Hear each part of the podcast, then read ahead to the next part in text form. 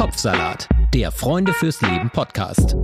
Über Depressionen, Gefühle und den ganzen anderen Salat im Kopf. Herzlich willkommen bei Kopfsalat, ihr Lieben. Wie immer mit Sonja Koppitz und Sarah Steinert, aka Sunny und Cher. Ah nee, warte mal. Das wäre wahrscheinlich jetzt gar kein gutes Omen für unsere zukünftige Beziehung.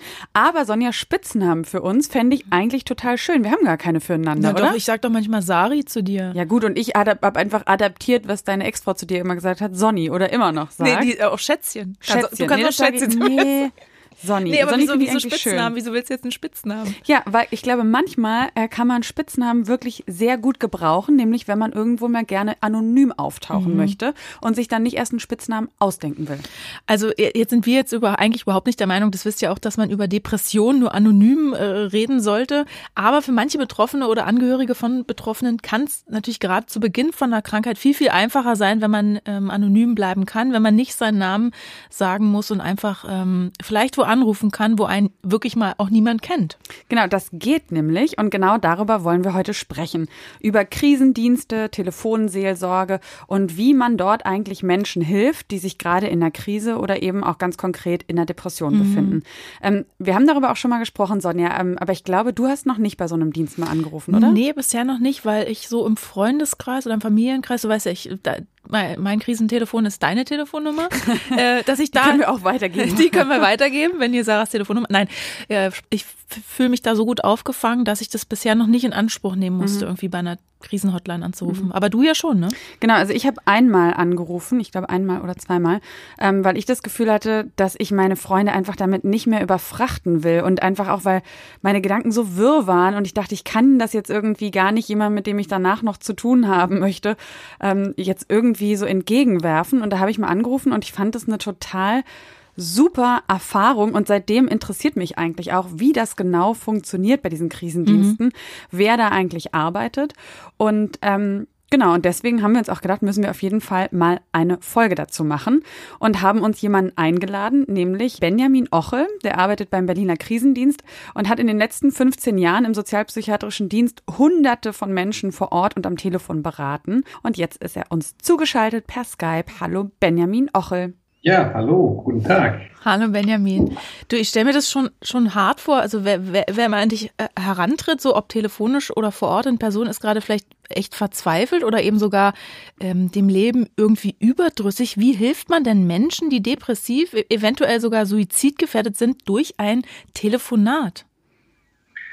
Naja, ich glaube, das Wichtigste ist erstmal, dass ähm, wir überhaupt da sind und dass es eine, eine Ansprechmöglichkeit gibt. Ähm, denn äh, ihr habt es ja gerade schon gesagt, äh, oftmals ist es einfach schwierig, jemanden zu finden, dem äh, man dann vertrauen möchte, ähm, wo man seine Probleme loswerden möchte und ähm, sicherlich auch viele Ängste damit verbunden, äh, einfach die eigenen Schwierigkeiten bei anderen Leuten anzubringen. Und gerade dafür sind wir als ein professioneller Dienst da. Und was sind das so für Situationen, in denen Menschen bei euch anrufen? Das ist die ganze Bandbreite. Bei uns beim Berliner Krisendienst, bei dem ich arbeite, ähm, haben wir ein sehr breites Verständnis davon, was eine Krise sein kann. Und wir sagen eigentlich immer, die Krise wird definiert von der Person, die bei uns anruft.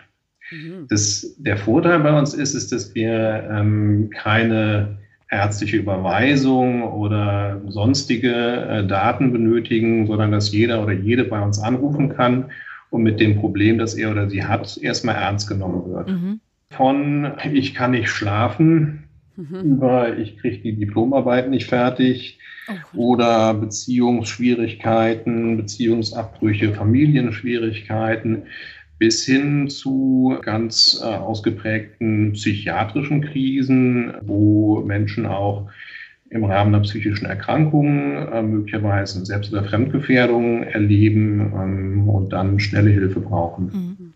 Was war dein letztes Telefonat? Was war das für ein Fall? Darfst du das eigentlich erzählen? Naja, also was besonders bei uns noch ist, und das spricht auch so ein bisschen zu dem, was ihr eben eingangs gesagt habt, ist, dass wir anonym arbeiten. Mhm. Das heißt also, wir erheben keine personenbezogenen Daten von den Menschen, die bei uns anrufen, haben also gar keine Namen von denen. Ähm, Und natürlich ist es aber trotzdem auch so, dass wir äh, sicherlich personenbezogene Daten mitbekommen. Ähm, die werden dann natürlich sehr vertraulich behandelt. Also ich würde jetzt nicht äh, meine Schweigepflicht hier überschreiten und irgendwelche Details erzählen, aber ich denke, es ist schon möglich, so ähm, eine grobe Idee davon zu geben, was, was in so einem Gespräch oder so Gesprächen bei uns abläuft.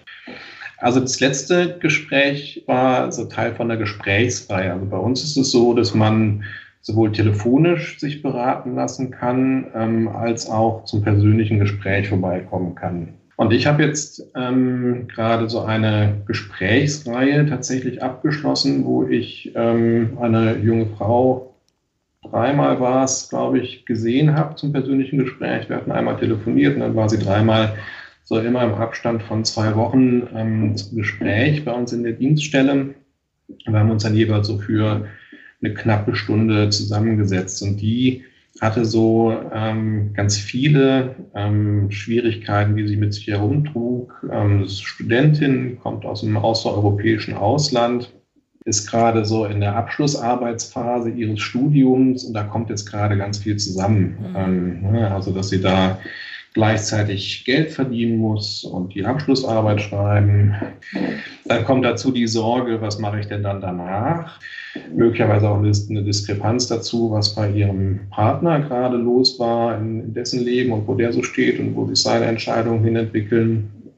Dann ganz klar auch die ähm, Pandemiesituation dort eine Rolle gespielt, dass jetzt sozusagen beide zu Hause permanent im Homeoffice arbeiten und aber auch Sorge um Familie. Ich sagte ja, die kommt nicht ja. äh, aus Europa, sondern von ziemlich weit weg. Ähm, und auch dort ist Pandemie und auch da mhm.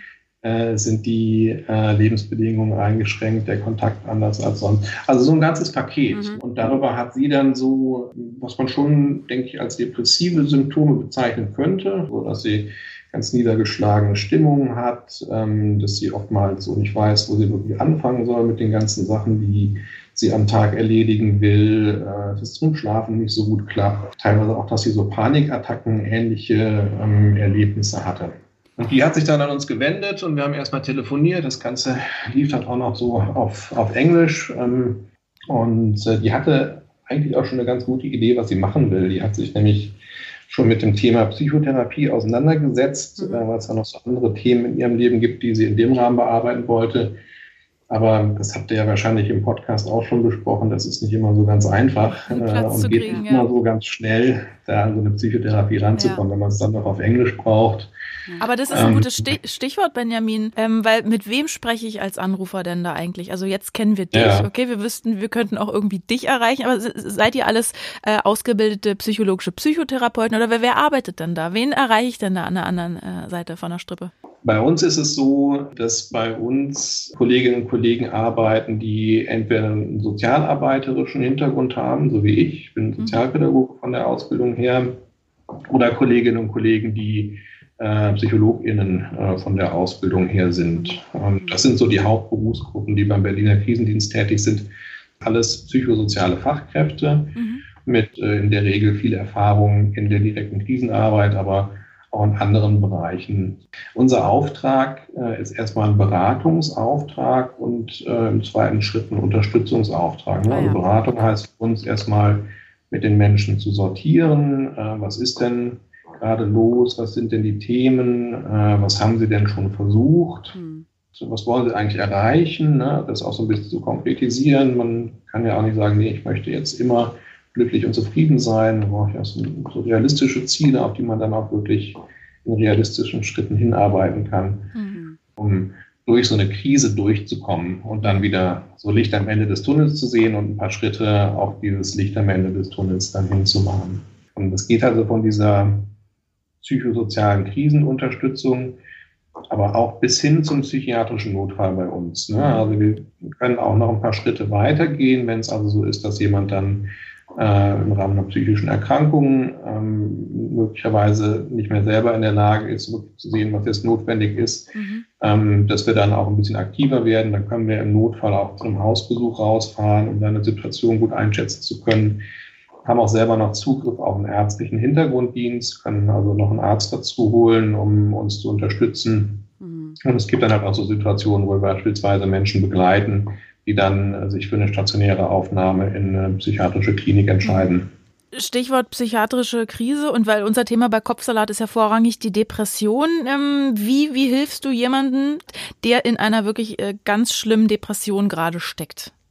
Naja, also ähm, Einfache Antwort, oder? wir stellen ja. nur ganz einfache Fragen. Wenn ihr, nee, ich, ich weiß, es ist, aber das interessiert mich jetzt, weil wenn ich mir jetzt vorstelle, mir geht's wirklich richtig, richtig dreckig und ich weiß, ich möchte Sarah und meine Familie damit jetzt nicht belasten und ich rufe ähm, Benjamin bei, bei, bei dir an quasi. Was tust du? Mhm.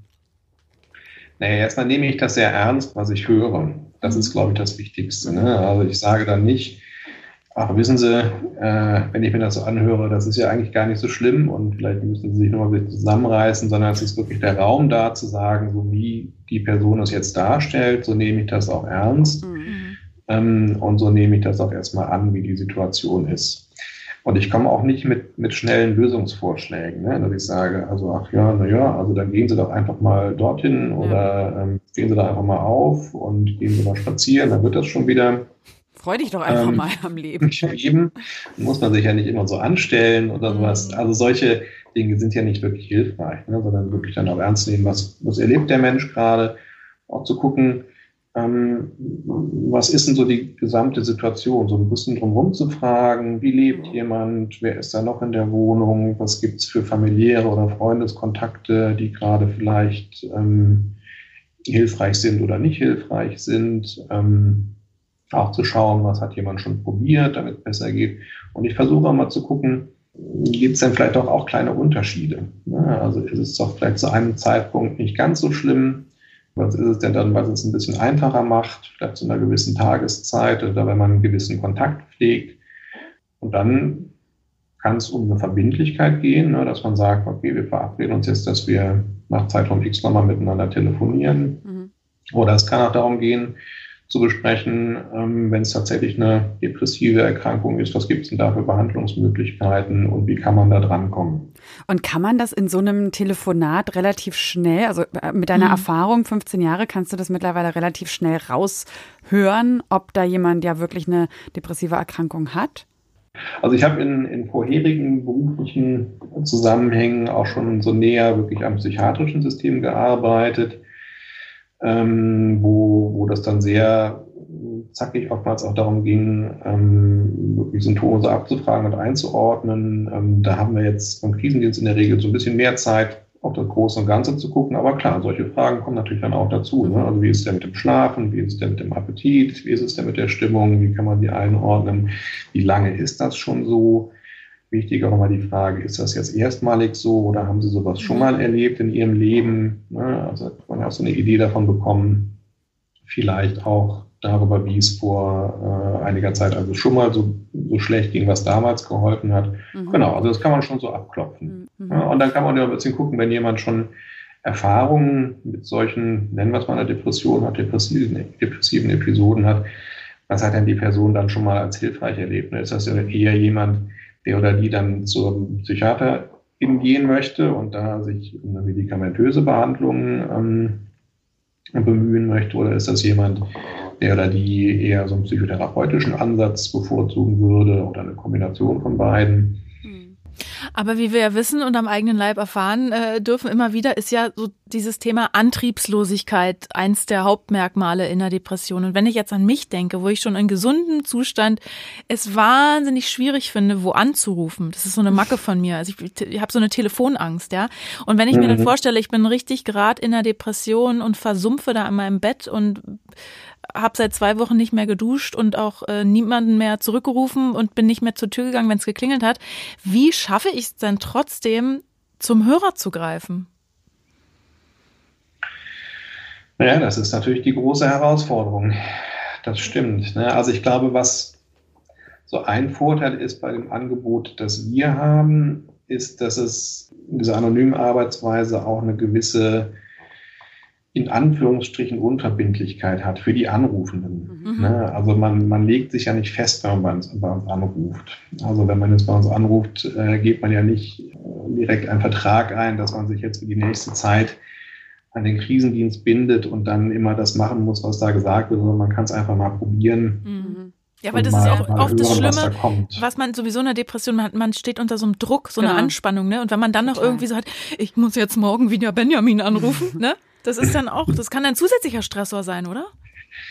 Ja, und, und das ist natürlich dann sozusagen in der ähm, Entscheidungsgewalt ähm, der Anrufenden, ob mhm. sie das machen wollen oder nicht und nochmal mhm. anrufen mhm. wollen. Eine andere Sache, die, die mir dazu einfällt, ist da sicherlich auch die Rolle von Angehörigen oder Freunden. Ja. Also unser Angebot ist auch ganz dezidiert für Angehörige und mhm. Freunde da, die sich um jemanden Sorgen machen. Und ganz oft erlebe ich das, ähm, dass dann jemand sagt, naja, hier meine Verwandte XY äh, kann ich zu gar nichts motivieren und ich fände es ja auch gut, wenn jemand mit Ihnen sprechen würde. Dann sage ich, naja, vielleicht erzählen Sie ihr einfach davon, was Sie erlebt haben, wenn, als Sie beim Krisendienst angerufen haben. Mhm. Ne, dass man so ein bisschen die, die Hemmschwelle senken kann und sagt, naja, da war so ein Herr, der klang ganz nett und vernünftig und hat äh, mir jetzt keine, äh, keine Arbeitsaufträge gegeben, sondern es war eigentlich ein angenehmes Gespräch und ich fand es gewinnbringend. Und ob man das dann an die Person weitergeben kann, die sich vielleicht besonders schwer tut, damit mhm.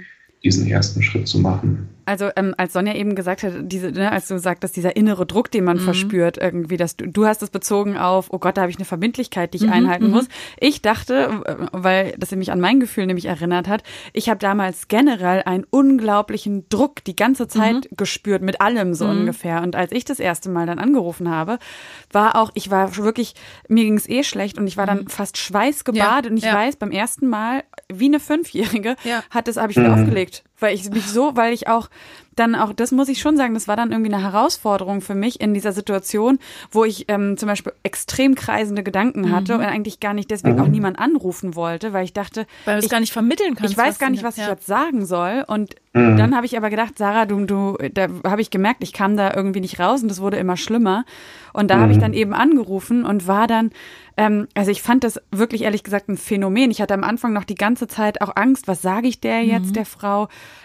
Ähm, mhm. Vielleicht weist die mich jetzt wieder ab mhm. oder so, aber die hat mir einfach, die hat mir wirklich einfach zugehört und die hat mir auch ein bisschen zugesprochen und ich hatte das Gefühl, die nimmt mir ein bisschen die Last von den Schultern, weil sie sagt, das kann man ja auch verstehen in ihrer Situation, mhm. weil ich hatte damals auch totale Beziehungsprobleme und wie das dann immer so ist, es kam mir alles zusammen und einfach, mhm. dass da jemand ist, jemand Fremdes, der, dem ich danach nicht mehr unter die Augen treten muss, der einfach mhm.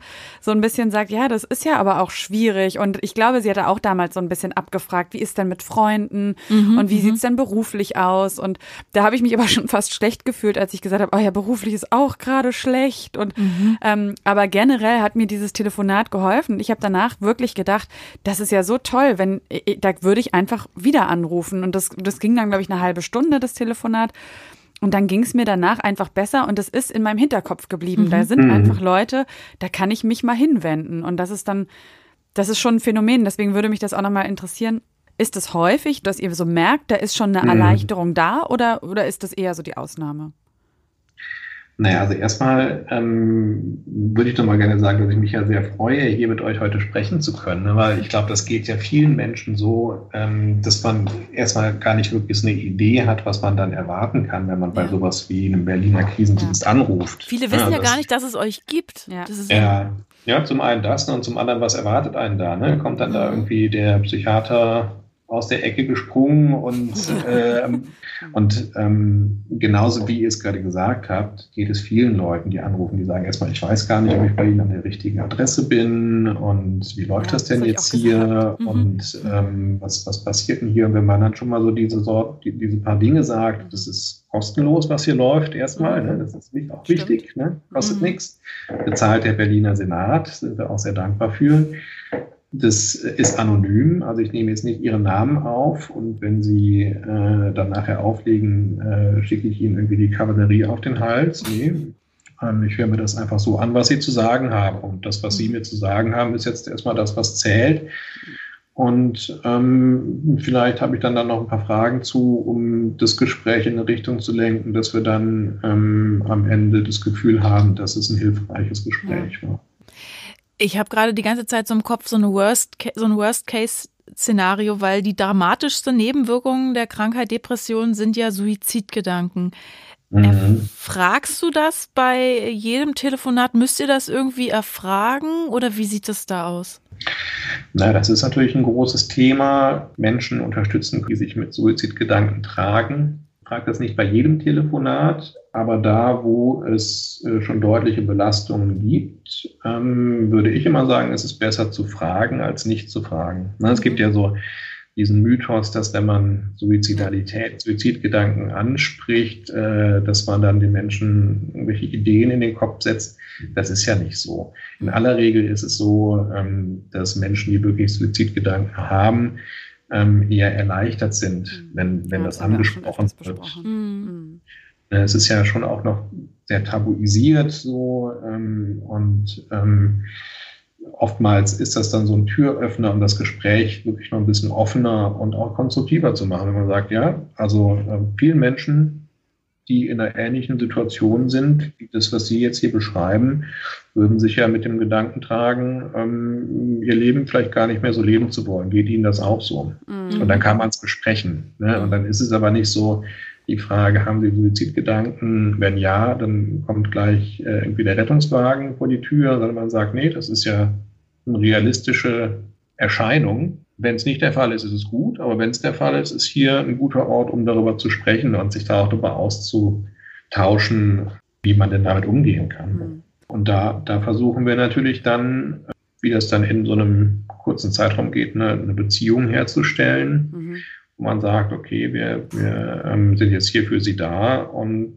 ähm, würden gerne mit Ihnen schauen, was es denn in dem Moment jetzt für Alternativen gibt. Hm. Also, also stelle ich mir so hart Ich stelle mir das ich, gerade wie im Film vor, ja. da steht einer irgendwie ähm, ja. auf dem Dach und der Polizist oder was, also wie das in Filmen mhm. immer so dargestellt wird, der muss dann auf ihn mhm. einreden. Was sagst du denn da konkret?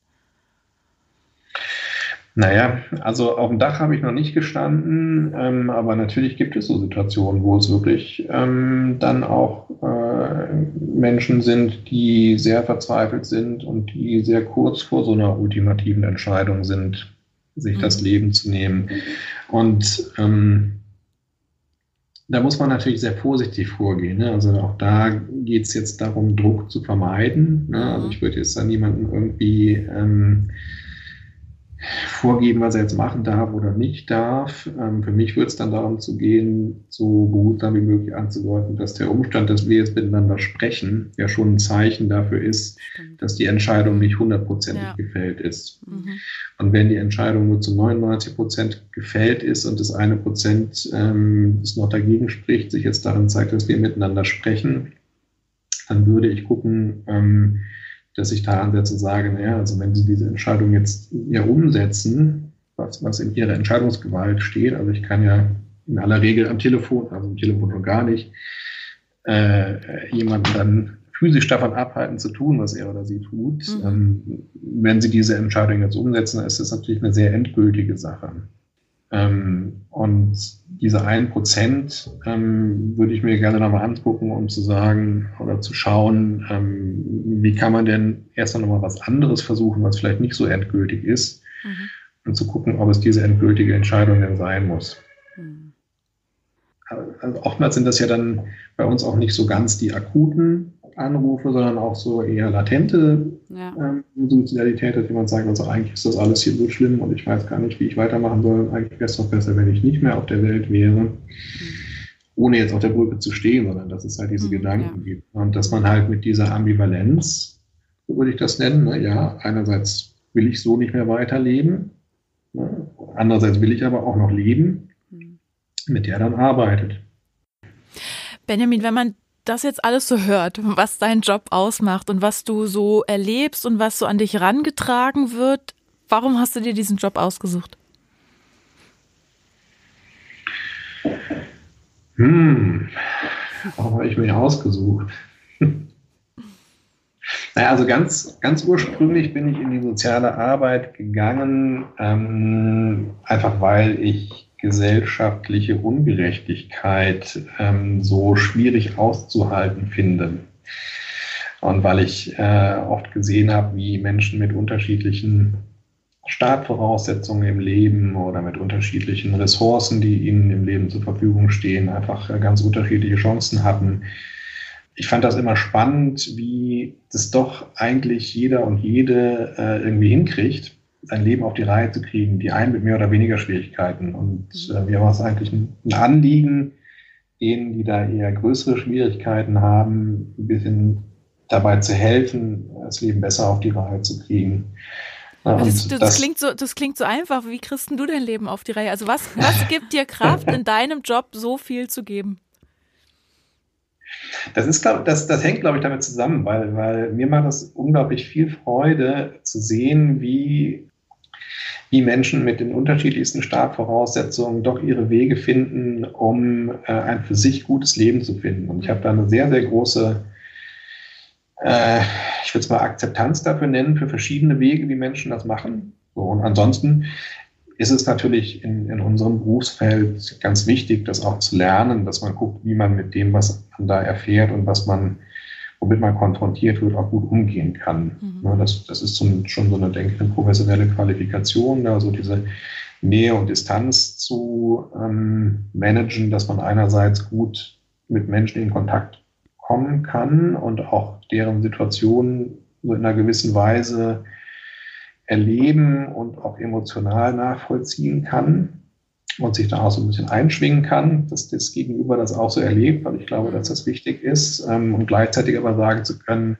naja, das ist aber nicht meine Situation ähm, und ich kann dir auf dem Weg ein Stück weit helfen, nehme das aber jetzt nicht mit auf meine Kappe, dass es meine Verantwortung ist. Muss mir dann halt auch Mittel und Wege drauf schaffen, äh, um abends am Feierabend dann abschalten zu können. Hm. Also gute Übung in Empathie, aber auch in ähm, eigene Abgrenzung, würde ich sagen. Und ähm, als kleines pauschales Fazit auch noch kann man, glaube ich, sagen, darüber reden hilft einfach. So ist es. Ähm, nur so banal das klingt. Das ist einfach die Wahrheit. Und äh, die Wahrheit, das ist die Wahrheit. Deswegen und, reden wir ja auch ständig. Ne? Naja, Deswegen machen wir auch den Podcast, weil wir ja, immer merken, dieses Reden, dieses Rauslassen, es ist ja wirklich ja. so. Sich austauschen, ja. jemand hört zu, jemand gespiegelt nimmt, zu werden. Nimmt mich an die Hand. Genau. So, ja. Ne? ja, und wir haben ja natürlich in dieser Folge gelernt, dass man wirklich mit jedem Anliegen beim Krisendienst oder auch bei der Telefonseelsorge anrufen kann und das anonym, kostenlos und zu jeder Uhrzeit. Ähm, Benjamin, bei euch beim Berliner Krisendienst, da gibt es ja, ist es glaube ich am besten, wenn man auf die Website geht, Berliner Krisendienst. Äh, wenn wir schon sagen, beim Internet gucken, das, ich hatte das ja eben auch schon mal kurz mhm. erwähnt, äh, das Berliner Netzwerk Suizidprävention. Mhm ähm, hat auch eine Website ähm, und dort ähm, finden sich die unterschiedlichsten Hilfsangebote. Es gibt ja noch viel mehr als im Berliner Krisendienst. Ja. Ne? Es gibt ja auch Mailberatung, ähm, zum Beispiel speziell für junge Leute. U25 oder Jugendnotmail äh, und noch ganz viele andere Dinge, ähm, die sich mit dem Thema Krise, Suizidgedanken auseinandersetzen. Und da haben wir äh, die Website geschaffen, ähm, wo man äh, ganz gut schauen kann, was es für den Berliner Raum jetzt, ne, was es da gibt und wie man da auch den Zugang bekommen kann. Benjamin, vielen, vielen Dank, dass du uns einen Einblick in deine Arbeit gegeben hast. Und äh, wir sind froh, dass es dich gibt, dass es den Krisendienst, dass es ganz viele Telefonseelsorge-Möglichkeiten gibt in Berlin, aber auch in, natürlich in ganz Deutschland. Und danke, dass du deinen Job machst für uns. Ja, gerne und vielen Dank für die Einladung. Das war's mit Kopfsalat für heute. Ähm, jetzt äh, habt ihr hoffentlich so ein bisschen die, die Scham verloren, die Angst verloren, wo anzurufen, wenn ihr euch zum Beispiel nicht traut, bei den Freunden, bei den Freundinnen anzurufen. Und du, Sonja, hast noch eine Nummer neben meiner mehr, die du jetzt anrufen kannst. Du willst mich loswerden, ne? Auf keinen Fall. Euch wollen wir nicht loswerden. Diese Folge ist zu Ende, aber ihr könnt uns sehr, sehr gerne abonnieren, damit ihr keine Folge mehr verpasst von Kopfsalat. Wir hören uns beim nächsten Mal wieder. Macht's gut. Tschüss. Wenn ihr euch nicht sicher seid, ob ihr selbst unter einer Depression leidet oder Freunde, Verwandte und Bekannte, dann geht zum Hausarzt. Infos zu weiteren Anlaufstellen und Krisenberatungen findet ihr auf der Homepage von Freunde fürs Leben auf frnd.de. Dort könnt ihr den Verein und damit auch diesen Podcast mit Spenden unterstützen. Dieser Podcast wird als Projekt der Deutschen Depressionsliga e.V. im Rahmen der Selbsthilfeförderung durch die Techniker Krankenkasse gefördert. Wenn euch unsere Themen interessieren, dann hört doch auch mal in den anderen Podcast von Freunde fürs Leben rein. In Bar Talk spricht Moderator Markus Kafka mit prominenten Gästen über schwierige Themen wie Depressionen und Suizid. Aber auch über Lebensfreude, Inspiration und die Reise zu sich selbst. Bar Talk gibt's überall, wo es Podcasts gibt und auf der Homepage von Freunde fürs Leben unter frnd.de slash podcast. Was glaubt ihr denn, was ihr seid? Verdammt nochmal. Verrückt oder sowas? Ihr seid es nicht. Kopfsalat. Der Freunde fürs Leben Podcast.